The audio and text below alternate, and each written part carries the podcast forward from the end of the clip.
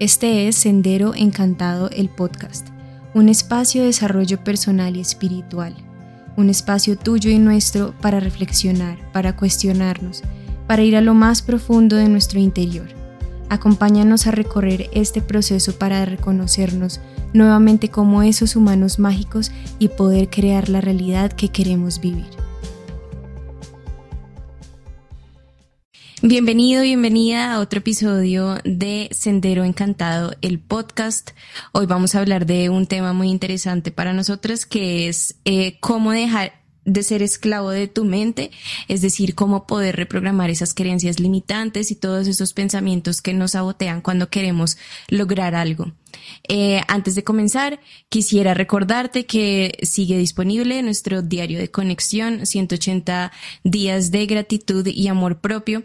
Si quieres eh, sentirte mejor, quieres conectarte con la gratitud, quieres reconocerte y elevar tu amor propio, es una herramienta que te puede servir eh, recuerda que solo está disponible para Colombia por ahora y la puedes conseguir por medio, nos puedes escribir por Instagram em, o por WhatsApp y pues lo puedes conseguir. Bueno, hoy traemos un tema muy interesante y es cómo dejar de ser esclavo de tu mente. Eh, y yo pienso, bueno, voy a arrancar y ya luego quiero escucharlas, em, que de alguna manera el ser humano muchas veces ha tendido a identificarse con la mente. Eh, y la mente, pues para mí es una herramienta muy poderosa, eh, como un instrumento con el que vinimos que nos ayuda a resolver un montón de cosas, em, pero pues no somos la mente. Entonces yo pienso que para dejar de ser esclavo de la mente debemos partir de eso, de empezar como a reconocer que nosotros somos la conciencia detrás de la mente y la mente es solamente como un instrumento o una parte de nosotros, pero dentro de este ejercicio como seres humanos, pero nosotros no somos la mente. Eh, yo pienso que por ahí puede ser un buen punto para empezar a cómo dejar de ser esclavo de la mente. De hecho, eh, recuerdo en estos días yo le decía a mi hija, porque ella me preguntó, mamá, es que estoy pensando cosas feas, es que no puedo dormir, no sé qué, y yo le decía, mira, puedes usar la, la, mente y el mismo tiempo y la misma energía para pensar cosas feas o para pensar cosas lindas. Decía, y tú eres la que elige qué pensamientos son los que va a estar ahí teniendo y con los que te vas a enganchar y a los que les vas a estar dando vueltas, porque tú eres la que manda, no es la mente. Y ella estaba toda feliz y me decía, ¿cómo así? O sea que yo soy la que mando, yo soy la jefe. Y le decía, sí, tú eres la jefe, porque pues la, la, mente es una super herramienta, me ayuda a imaginar, me ayuda a visualizar, me ayuda a crear en ese plano invisible, ¿cierto? La mente puede resolver un montón de, de acertijos, de cosas, o sea, la mente es una máquina muy poderosa, pero yo soy la conciencia detrás de la mente y yo soy la que tiene el control. No puedo dejar que la mente sea la que tome el control de mi vida. Entonces, bueno, no sé, ese es como mi primer punto para abordar allí ese tema me haces pensar en, en qué, bueno, primero en lo que decías, yo no soy la mente, me hace pensar en esa meditación que hacíamos hace unos años, que era como, yo no soy mi cuerpo, yo no soy mis emociones, yo no soy mi mente, no me acuerdo si había algo más, pero que eh, creo que muchas veces, de pronto, como lo decías tú, la humanidad y sobre todo, pues no sé, creo yo, sobre todo como nuestra cultura occidental, eh, a lo largo de la historia, si tenemos como los diferentes periodos de la humanidad y todos han sido marcados pues por la mente, ¿no? Como con los hitos de los hitos de la historia han sido marcados con lo que la gente ha podido descubrir, los pensamientos que hace una redundante de los grandes pensadores de la historia. Entonces, de alguna forma, eh, aunque uno sabe que, bueno, aunque uno ha escuchado que no son los pensamientos, que no son los sentimientos, que uno no es el cuerpo, como que a veces con lo que es más difícil em, apartarse o verlo de una forma objetiva es la mente, por toda esta como em, sobrevaloración de la mente. Entonces, pues me parece interesante cómo hacer como este cambio de foco de yo soy el que mando, y yo tengo estas herramientas a mi disposición que las puedo utilizar para mi bienestar y también para mi malestar. Ahora, obviamente creo que a veces es difícil decir como, bueno, yo puedo elegir qué pensar, porque digamos que a veces es, es, inevitable pensar ciertas cosas. Entonces, creo que algo que, de lo que quisiera resaltar de lo que dijiste es a cuáles pensamientos me engancho y a cuáles no. Creo que mm, eh, me acuerdo también alguna meditación que hacía una vez que, de hecho, creo que es como todo el tema del mindfulness, eh, que creo que muchas veces se siente como, o algunas personas creen que el mindfulness es dejar la mente en blanco y necesariamente no es eso, sino como volver a uno estar en el control de sus pensamientos. Entonces eh, pensaba como en una meditación o en un par de meditaciones que tienen como estas imágenes visuales de, no sé, sentarse, bueno, acostarse en el, en algo y mirar al cielo y ver cómo las nubes pasan. O la otra analogía es como yo me eh, paro al lado de una autopista o de una carretera y veo cómo los carros pasan. Y entonces, en ese caso, eh, las nubes son mis pensamientos y los carros son mis pensamientos. Y entonces, pues obviamente que uno no se aferra a una nube, uno no se le va a lanzar a un carro en una autopista, simplemente uno es como el observador y puede ver cómo pasan esos pensamientos. Entonces, así, eh, porque de pronto muchas veces las personas se dicen a sí mismas como, quiero dejar de pensar esto, ya no quiero pensar esto, esto es, eh, no sé, me está haciendo mal, quiero dejar de pensar en tal persona, quiero dejar de pensar en, en tal situación. Y cuando uno hace eso, lo que está haciendo es botársele al carro en la autopista, o sea, aferrarse a ese pensamiento, engancharse y no dejarlo fluir eh, porque pues es como decir, eh, no pienses en el elefante morado, pues obviamente que vas a pensar en el elefante morado. Y muchas veces nos pasa que cuando decimos, quiero dejar de pensar en esto, pues lo único que uno está haciendo es pensar en lo mismo. Entonces, algo que me parece interesante que está en, el en los términos de la elección, de pronto uno no es que pueda elegir qué pensar, pero uno sí puede elegir a qué pensamientos les va a gastar energía y a cuáles no que es un ejercicio complicado, sí, porque estamos, pues obviamente muchas veces uno se acostumbra a pensar en el peor escenario posible, a engancharse con todo lo trágico, de pronto a dejar de ver las cosas de una forma más, eh, ni tan trágico ni tan positivo, sino como de una forma más tranquila.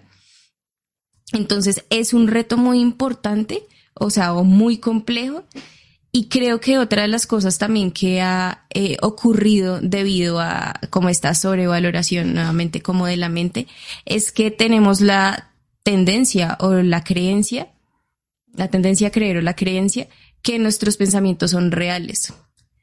Y eso creo que es una cosa también muy compleja porque porque es extraño, como que uno piensa algo y automáticamente pues cree que si lo pensó es verdad. ¿sí? Entonces, eh, y que es algo que cuando hay personas que sufren de ansiedad, de depresión, de cualquier tipo de mm, enfermedad mental, o incluso cuando no es que uno sufra de ansiedad, sino que, o sea, que uno tenga ansiedad, pero que pronto está pasando por un momento complejo, pues sigue creyendo uno que sus pensamientos son correctos y no lo son. Entonces, pues sí creo que es complicado como cambiar este punto de vista de primero yo soy el que mando y ahora que yo sé que soy el que mando, ¿cómo hago para mandar? Hay varias cosas que me parecen interesantes de lo que estabas diciendo y la primera era lo de las nubes.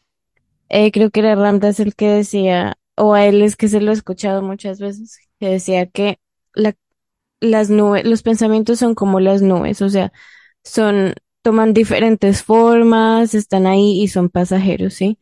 Pero la conciencia es como el cielo azul, es decir, el día puede estar súper nublado, negro, mejor dicho, lleno de nubes, no es un roto, pero tú sabes que siempre detrás de las nubes el cielo es azul. Y esa es la, la, digamos, la presencia, el ser real de uno, que es como inalterable, ¿cierto? O sea, en uno puede haber mil pensamientos, mil emociones, mil cosas que pasan y toman una forma, toman otra forma, se transforman, se van, vienen y vuelven, pero como el ser real de uno es como el cielo azul que está detrás siempre de todas las nubes de todo lo que está pasando.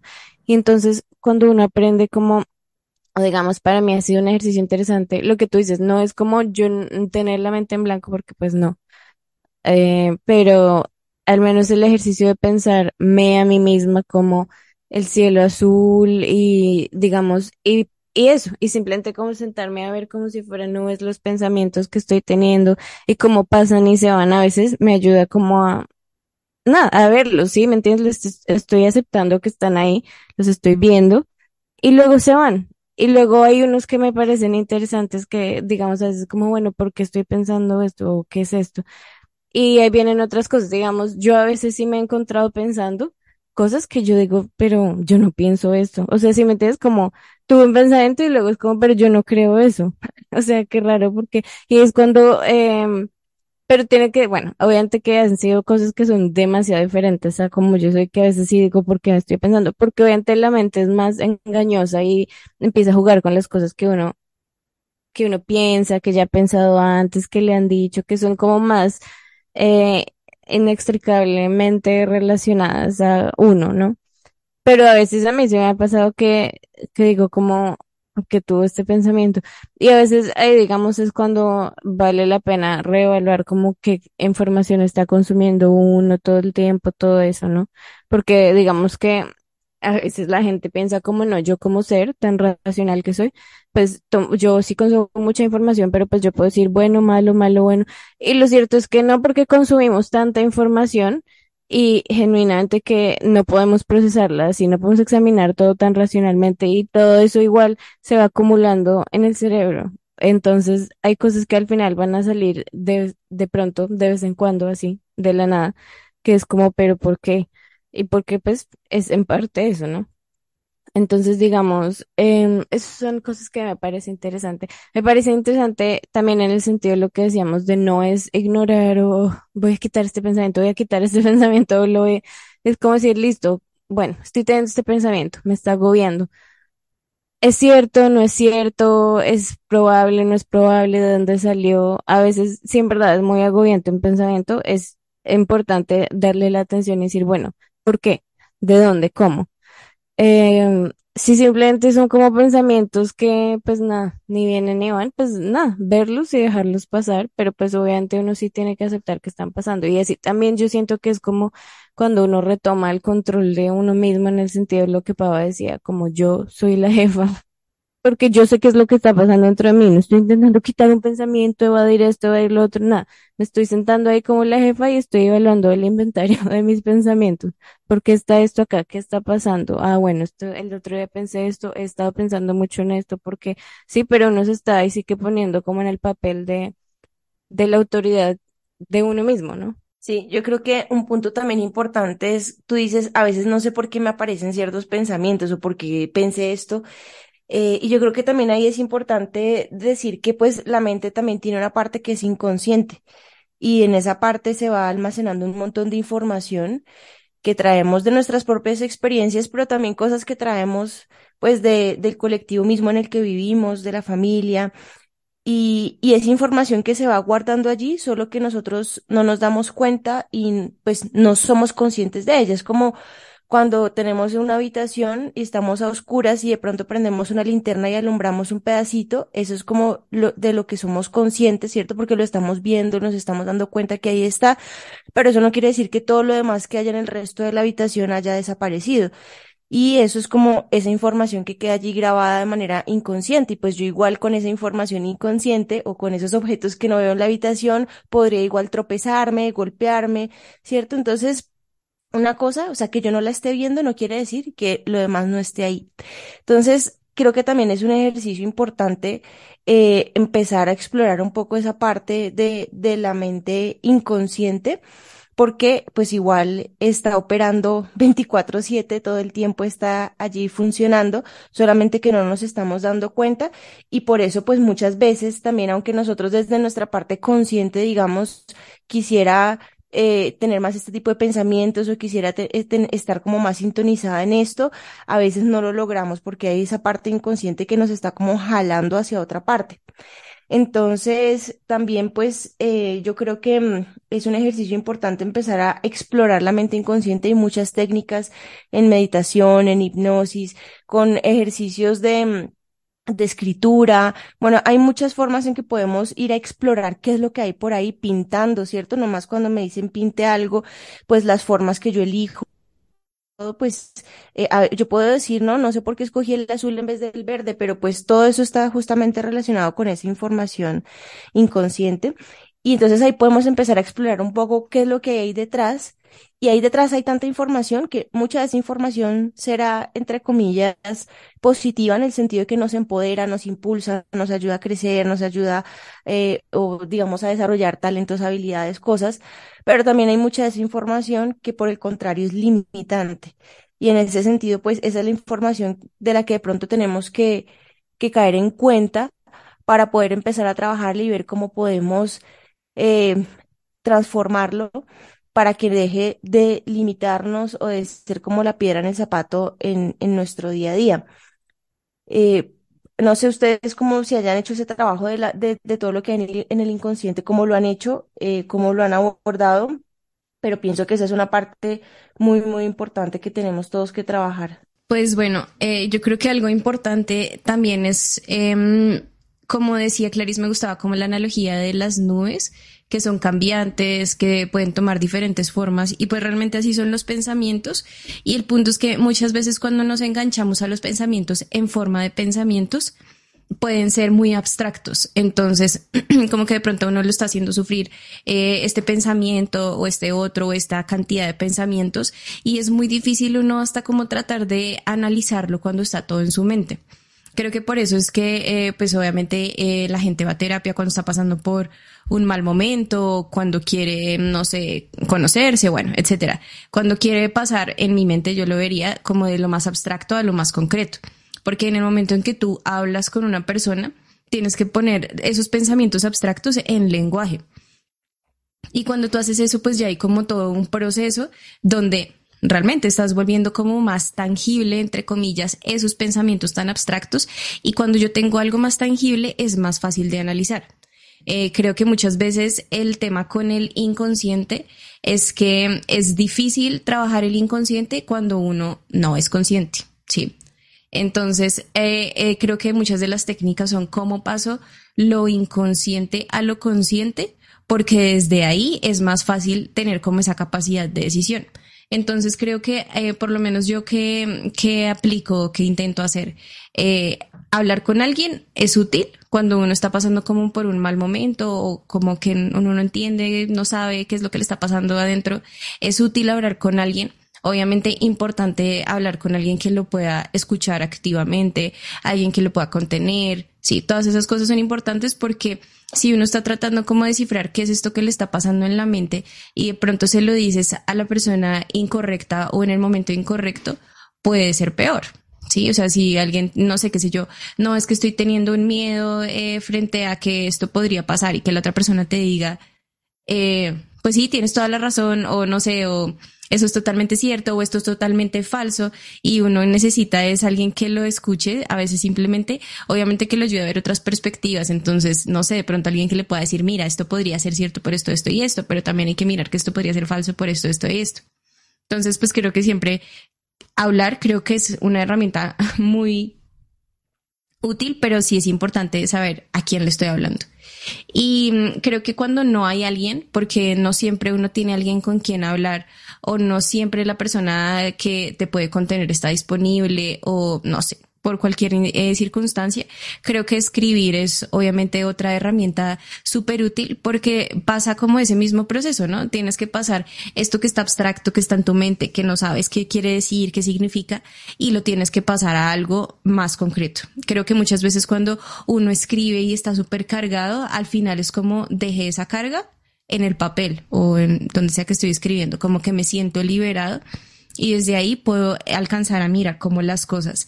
Y creo que muchas veces cuando uno hace escritura libre o cuando uno empieza a hablar con alguien como sin ningún tipo de eh, premeditación, se, se sale un poco del inconsciente, ¿no? Como que uno a veces termina escribiendo cosas que uno dice como, ¿y esto de dónde salió? O, claro, entiendo esto que antes no veía, eh, ya entiendo que, no sé, eh, la raíz de esto que estoy pensando tiene que ver con esto, ¿sí? Y muchas veces no es un trabajo consciente de voy a escribir esto, esto y esto, sino como que es tratar de decir, bueno, ya solo quiero como sacar todo esto que está en mi mente y ahí salen muchas cosas del inconsciente. Y por supuesto creo que la otra técnica que dijiste que pues yo también uso es la meditación, ¿sí? Y eso pues tiene todo el sentido eh, desde que pues cuando tú estás meditando puedes bajar como tus niveles de estrés y todo esto puedes llegar a un, a un estado de relajación donde es más fácil poder analizar y poder manipular el inconsciente. Entonces, eh, creo que pues hay un montón de autores, un montón de libros, un montón de técnicas sobre esto. Obviamente se me viene a la mente ahorita Joe Dispensa, que él trata como de hacer como esas modificaciones en el inconsciente también desde la meditación, desde elegir tú qué es lo que quieres de todo lo que hay en el campo. Pero pues también hay otras eh, meditaciones donde, no sé, si tú quieres saber la raíz de algo, tú puedes dentro del estado meditativo mm, tratar como de poner tu atención en, en esto de dónde salió, esto porque es así. Y pues creo que ahí también entra que creo que es lo interesante de la mente también, que muchas veces en este tipo de procesos lo que guía como em, este trabajo es muchas veces el sentir, ¿sí? Entonces es algo que estoy pensando o que está en mi inconsciente, como, eh, no sé, yo creo que, eh, no sé, voy a pensar, no sé, lo primero que se me venga a la mente eh, acerca de este tema que me está afectando y uno, uno sentir esto es lo que suena como se siente verdad dentro de mí, esto es lo que se siente como que sí es, eh, como tratar de dejarse también un poco llevar por esa intuición. Em, pero pues creo que volvemos a lo mismo, es todo un trabajo de práctica, eh, porque pues es conocerse a uno mismo. El inconsciente, como tú dices, es, es, la, es la mayoría. Sí, ahí obviamente están almacenados recuerdos de todo tipo de, diría yo que otras vidas incluso, eh, pero también están todos tus recuerdos de tu infancia, de, pues obviamente, pues creo que hay muy poquita gente que se acuerde de cosas de los del vientre, claro, sí. Muchas veces la mayoría de la gente no se acuerda de cosas de los dos años, tres años, o pues por lo menos yo no, y si algo no tiene recuerdos así como muy corticos, pero pues todo eso queda almacenado en el inconsciente. Y como ya lo hemos hablado en episodios anteriores, digamos que lo que eh, configura nuestras estructuras mentales, nuestras dinámicas eh, relacionales, todo esto es de los cero a los siete años. Y yo creo que hay gente que ni siquiera se acuerda hasta los siete años. Entonces, no quiere decir que no pasó, no quiere decir que no se absorbió, no quiere decir que no está dentro de nosotros, sino que está en el inconsciente. Entonces, bueno, no sé, Clarice, ¿tú qué haces? O Pava. A mí, definitivamente lo que ustedes dijeron, escribir y hablar, me ha ayudado un montón. A mí me gusta mucho escribir y yo he tenido un diario, no es que lo uso todos los días, hay épocas en que lo he usado todos los días, años, y luego hay años en los que Simplemente cuando me siento como emocionalmente constipada o algo, como que siento que necesito mirar a ver qué. Em, pero, pero sí he tenido diario por muchos años y siento que es algo que me ha ayudado mucho. Yo, digamos, hay gente que es muy buena reconociendo sus propias emociones. Yo, o sea, yo soy buena reconociendo que tengo emociones, pero no soy buena, es decir, como que siento que yo soy Pisces, en fin. Esto lo leí un día y dije, ¿cómo esto tiene tal sentido? Porque decía que, especialmente para el grado en el que está mi sol, bueno, en fin, que es como algo que es tan inconsciente, pero tan profundo. Entonces, que digamos, a veces las emociones vienen de tan profundo que uno no las ve venir y luego, pero son demasiado fuertes. Entonces, digamos, es como que uno no tuviera tanta conciencia, así que en la mente, de qué es lo que, de qué es lo que está pasando, ni por qué, ni nada. Y digamos, para mí, escribir ha sido muy importante. A veces yo, lo que tú dices, y es escritura automática, es lo que sale, no lo pienso mucho. Em, y a veces luego leo las cosas que escribí hace dos años, tres años, o ayer, y es como, uff, inteligente, no mentira, pero más allá de eso, a veces sí, a veces es como, como quién sabría que allá escondido en algún lugar tengo como todo este nivel de análisis sobre algo, o si me entiendes, cualquier cosa. Pero también es como exactamente eso. ¿Quién hubiera sabido? Yo no, yo no lo tenía presente y pues es increíble que todo eso salió. Em, digamos, eso me ayuda mucho hablar. Digamos, también yo he hecho todo tipo de terapias, yo creo que me he encontrado en la vida. Pero digamos que yo, mm, bueno, a la psicóloga sí fui cuando estaba en el colegio, por muchos años también, pero digamos que recientemente, hace como cuatro años, no sé cuánto, bueno, hace unos años fui por dos años seguidos, todas las semanas, a la psiquiatra. Y mm, era la primera vez, así que yo, digamos, tenía una terapia formal con un plan por tanto tiempo de ir ahí. Y no, y yo a veces pienso y no pasó mucho, o sea, la verdad que lo que pasó ahí no fue mucho, siento que durante esos dos años más me ayudaron como en cuanto a ideas nuevas, otras cosas. Pero yo, pero digamos, ir y hablar y decir las cosas, lo que tú dices, ponerle palabras como a ese nivel de abstracción, em, para mí fue, digamos, una cosa súper importante. O sea, toda la semana, y había veces que yo iba y yo decía, no tengo nada que decir. Y yo incluso a veces le decía, "Mm, no sé. Y así como que empezaba toda lenta la terapia, como, "Mm, no sé. Pero al final siempre algo salía y a veces, bueno, puede que no saliera mucho lo que tú dices, bueno, ya lo dije, ya pasó, no era tan importante. A veces salían cosas que era como, guau. Y entonces, bueno, eso me parece importante, pero también digamos sobre lo que tú decías de la abstracción. Bueno, lo que pasa es que yo soy muy introspectiva y yo sé que todo el mundo no es, digamos, mi novio no es, para nada. Entonces yo entiendo que hay gente que se le dificulta más como eso cuando uno dice, no, la autoobservación es como, nada, pues dije esto, punto, sí. Para mí es como, no, pero a los dos años entonces, pero, ¿Qué en quise fin, decir? ¿Qué quiso sí. decir tal persona? ¿Cuál era el significado oculto? Exacto. Pero digamos, para mí yo siempre he sido muy curiosa respecto a mi existencia, a mi ser, a mi mundo interno, desde muy chiquita. Yo me acuerdo que yo me iba de vacaciones del colegio y yo no le hablaba a mis compañeras por los dos meses y luego cuando volvía, yo me sentía que ya era otra persona, o sea, como que tanto ha pasado internamente en mi mundo Mm, interno que yo ya sentía que no tenía nada en común y mejor dicho, era, o sea, ¿me entienden? Y habían pasado dos meses y eran mis compañeras de colegio que veo todos los días. Y luego ya, pues ya me volvía a parecer normal verlas todos los días y todo, pero para mí era una crisis existencial, digamos eso. Em, y entonces sí, yo siempre he sido muy curiosa y me pregunto cosas y por qué y este sentimiento y estas cosas. Pero digamos que eso también me ha ayudado justamente a que cuando uno se autoobserva, uno, digamos, a veces puede captar, pues cuando se autoobserva con intención, no como con intención de, ten- de tener una respuesta para esto o con intención de solucionar esto mañana, sino como con la apertura de, de una pregunta abierta, de no importa si noto algo y no, no tengo una respuesta, voy a dejar la pregunta abierta y lo marco como dato curioso, ¿sí?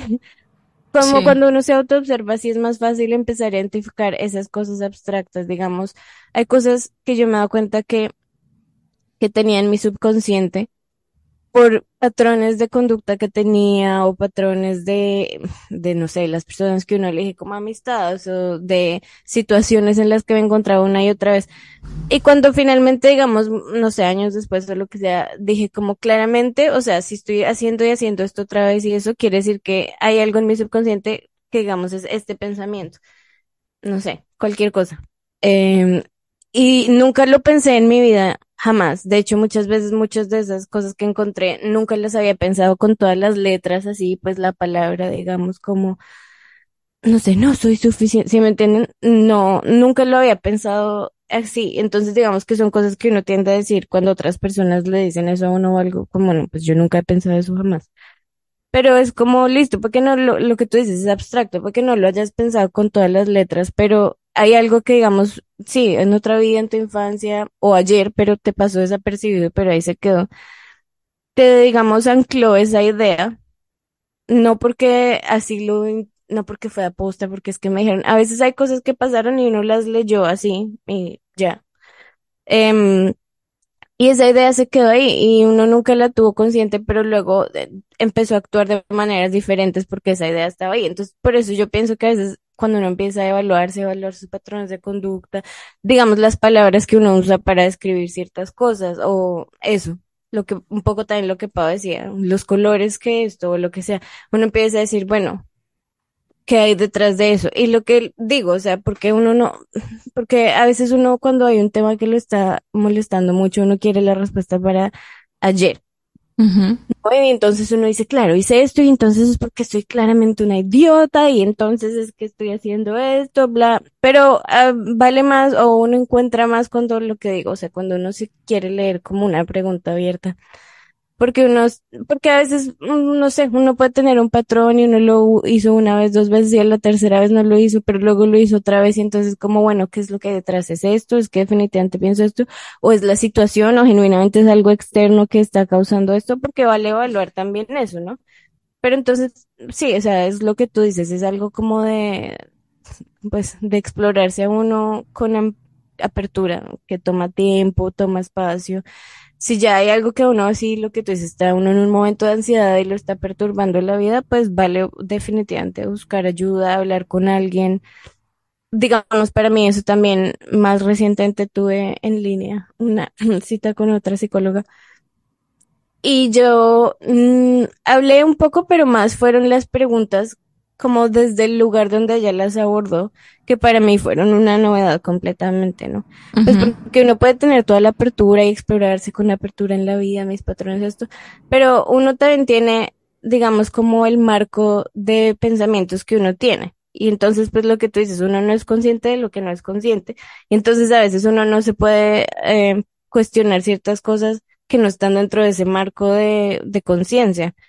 Entonces, cuando a veces alguien llega, alguien que tiene la experiencia o que es muy imparcial, pero que tiene buena voluntad, lo que sea, sí, o sea, puede ser una amiga, una psicóloga, pero pues alguien que está bien para el caso, y le hace unas preguntas desde un marco de conciencia completamente diferente, es como si un mundo entero se abriera, ¿no? Para uno, es como lo que Pablo decía, es como ah, prendí la luz en este rincón del cuarto y ahora entonces tengo como toda otra cantidad de cosas en mí que explorar.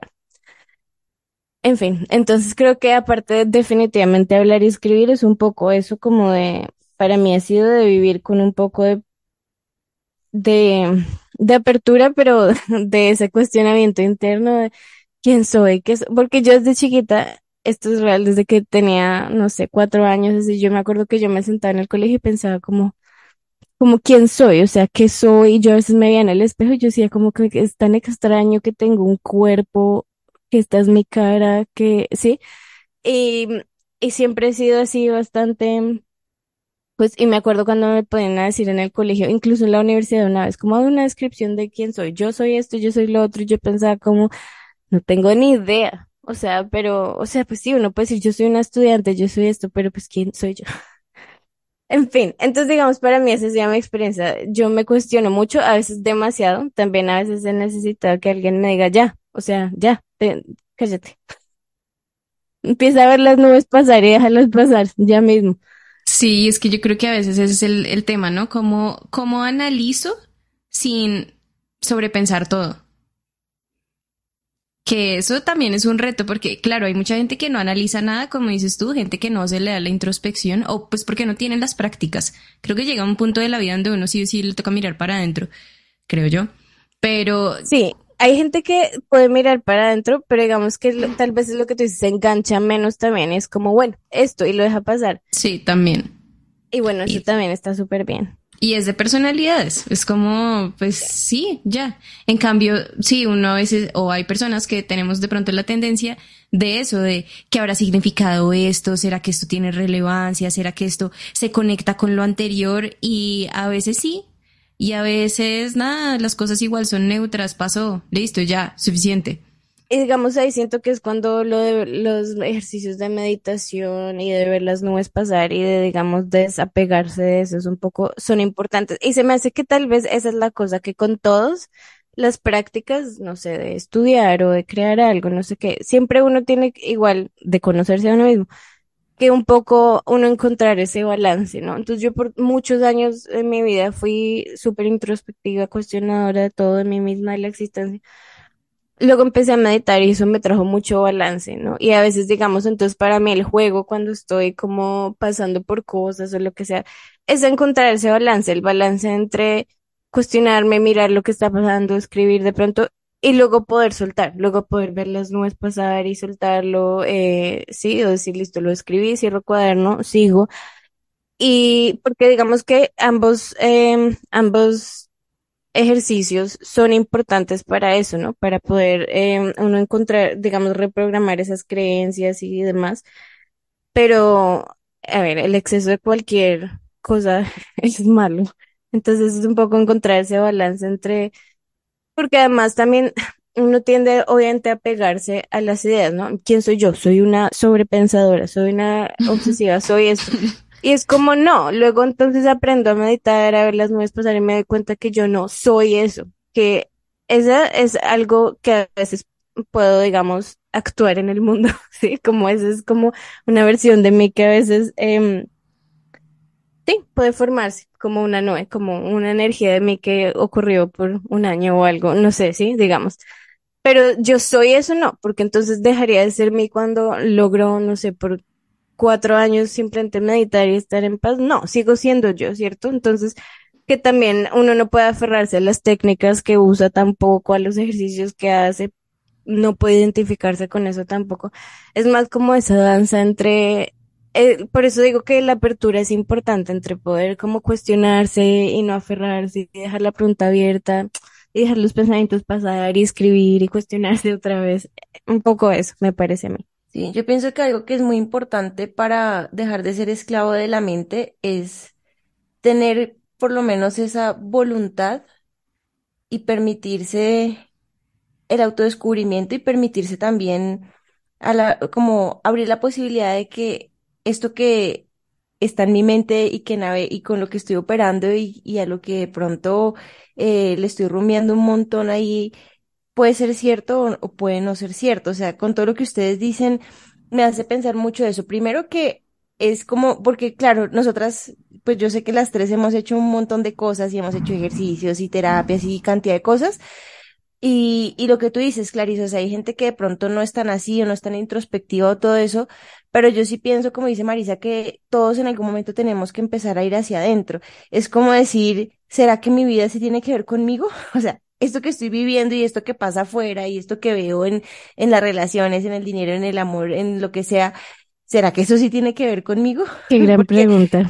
sí, porque muchas veces, claro, cuando la gente y muchas personas en este mundo todavía pues viven en, en absoluto automático, es como, como eso, o sea, no me importa lo que hay en la mente, o sea, no me, están operando obviamente bajo un sistema de creencias que está ahí anclado en el inconsciente, un pequeñito porcentaje de cosas conscientes que, de las que tampoco a veces ni, ni se hacen cargo y simplemente van en automático por la vida y no se cuestionan nada.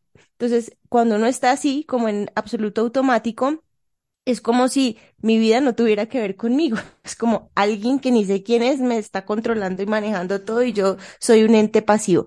Entonces, yo sí pienso que lo primero es decir, ¿será que sí soy un ente pasivo o será que tengo algo que ver con mi propia vida? Sí, y ya cuando uno por lo menos se hace esa, esa pregunta y se involucra, pues ahí ya empieza a abrir la puerta a que, ah, bueno, de pronto voy a hacer un ejercicio, voy a explorar una terapia, o me voy a empezar a hacer preguntas a mí mismo y a ver qué, qué respuestas puedo empezar a ver, o empiezo yo mismo a observar mi propia vida, a ver si es que veo que, no sé, empiezo entonces a, a, en- a través de esa observación, empiezo, por ejemplo, a descubrir que es que, no sé, mi vida siempre es problemática, por ejemplo. Entonces, a través de ver eso y que todo es difícil y que de pronto no me está gustando mi vida porque es que todo es difícil, todo es una lucha, todo es un problema. De pronto yo empiezo a descubrir, ah, que es que tengo unas creencias ancladas de la vida es difícil o la vida es una lucha, ¿cierto? Que eso son creencias que en, en nuestra cultura, de hecho a veces uno le dice a la gente, hola, ¿cómo estás? Y no, aquí en la lucha, ¿sí? La gente Sí. responde así y todo, o sea, son cosas que están muy ancladas. Pero para uno empezar como a ir, empezar como hacia adentro, hacia adentro y, y a cuestionarse y de todo eso, primero tiene que haber como elegido involucrarse en su propio proceso. Entonces, para mí esa es como una de las decisiones más importantes. Ya después, qué herramientas y todo, pues hay ahí un abanico grande para elegir, afortunadamente, ¿no? Porque de pronto también en otras épocas de la humanidad no había tanto, pues como no se había contemplado tanto todo esto, no habían tantas herramientas, pero yo creo que hoy en día herramientas para ir hacia adentro es lo que hay, personas también capacitadas para ayudar a otras y dispuestas a hacerlo también hay mucho más que en otra época. Entonces pienso que todo va a partir realmente de, ¿será que estoy involucrado? ¿Será que mi vida tiene que ver conmigo?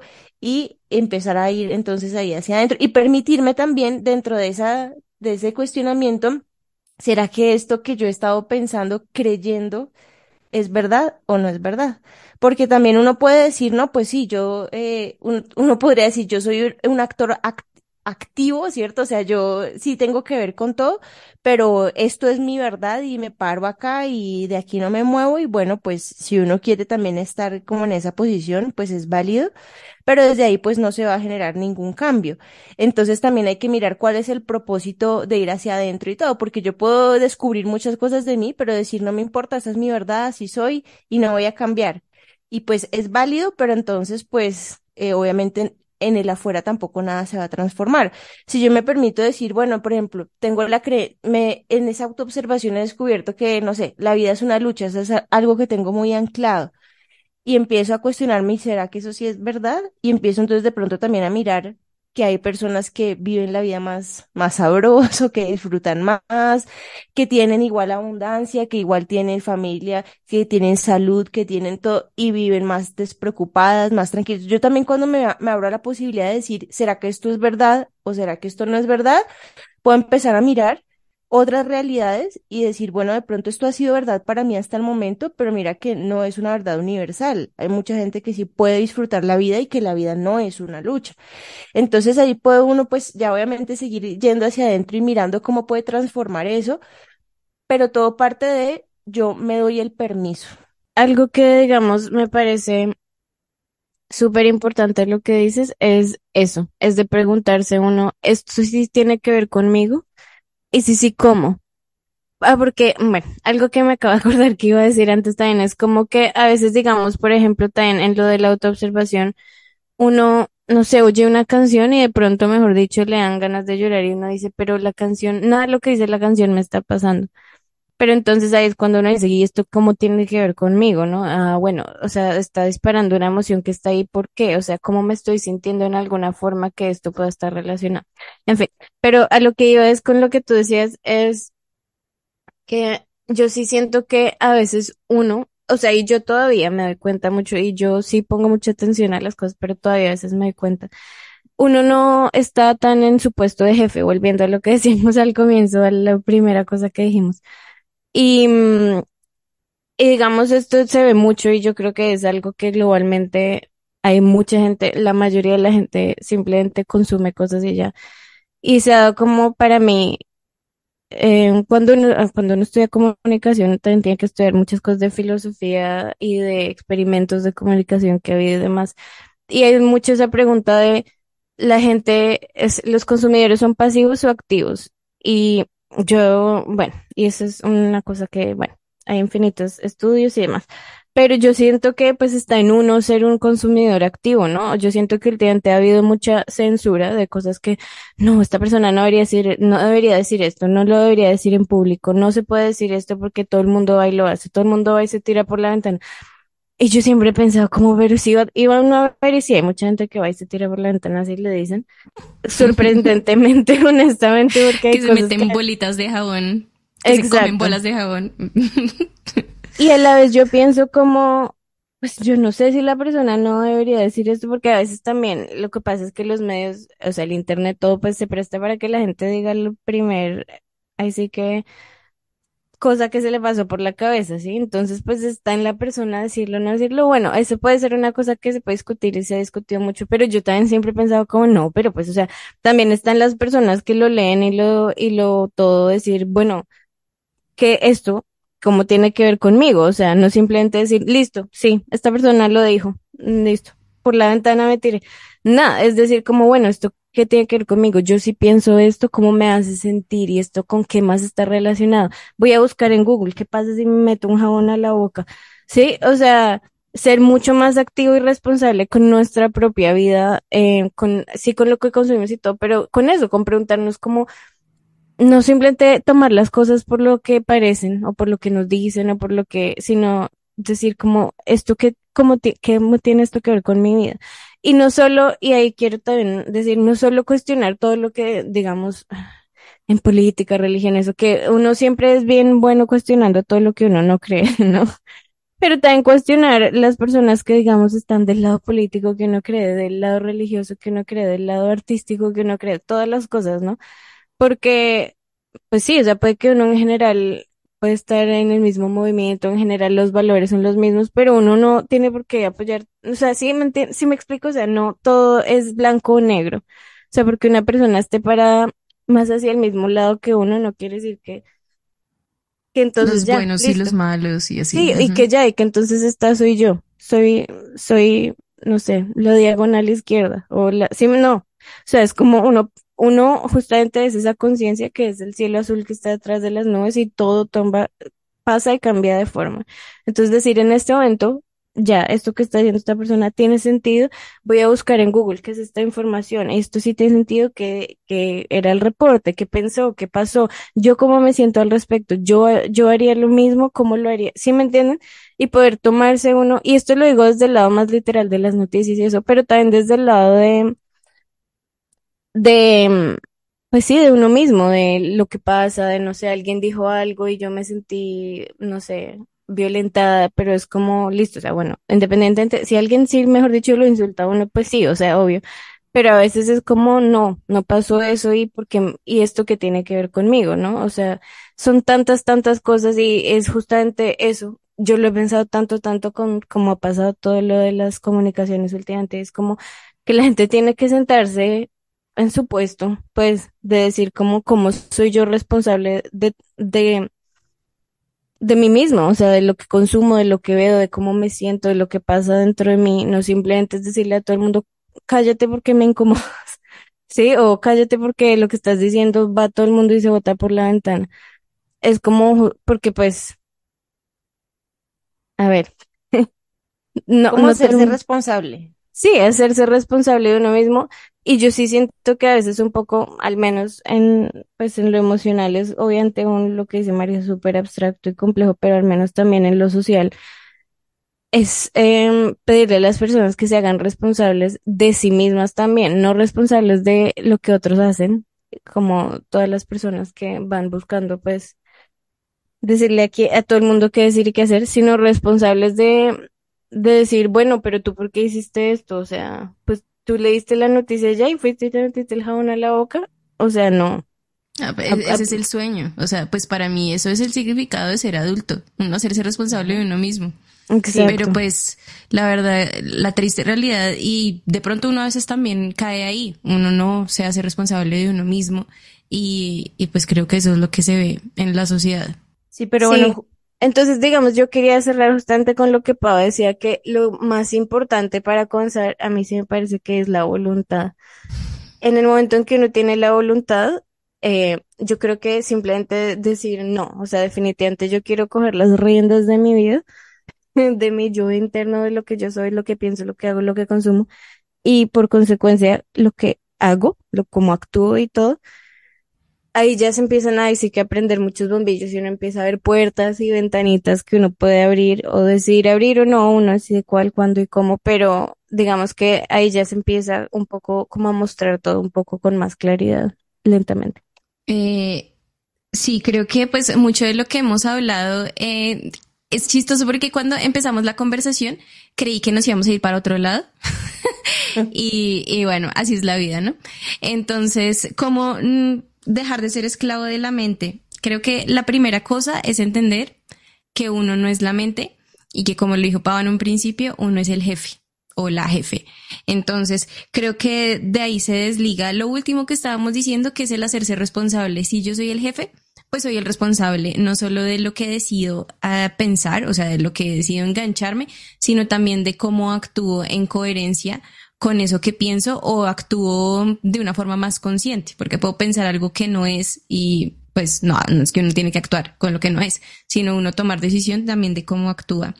Y bueno, y para hacer esto creo que eh, lo más importante es uno tener la voluntad, como lo acabamos de decir, de querer mirar hacia adentro y de querer volverse el observador de los pensamientos, entender que los pensamientos cambian, eh, se transforman, que uno también cambia y se transforma, pero tratar de pensar, como lo decía Clarice, que uno es el cielo azul y que los pensamientos son las nubes, que son todas pasajeras.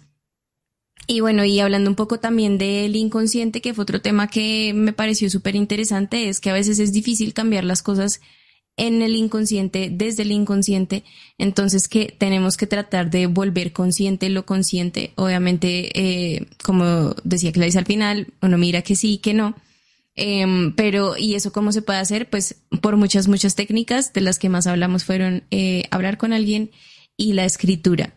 Entonces, eh, bueno, creo que me llevo como siempre muchas cosas de este episodio. Espero que tú que estás escuchándonos te lleves algo también, que puedas eh, no consumir esta información de una forma pasiva, sino que también puedas decidir si nos crees o no. No, eso está perfecto. Y, mm, y pues que también puedas decir esto me sirve y esto no, que creo que también es lo que uno tiene que hacer con lo que más pueda. Bueno, muchas gracias por sus puntos de vista, muy interesante, y nos escuchamos en un próximo episodio. Si te gustó este episodio, no olvides compartirlo con aquellas personas a quienes creas que le puede servir. Síguenos en todas nuestras redes sociales, arroba sendero encantado. Te esperamos en un siguiente episodio.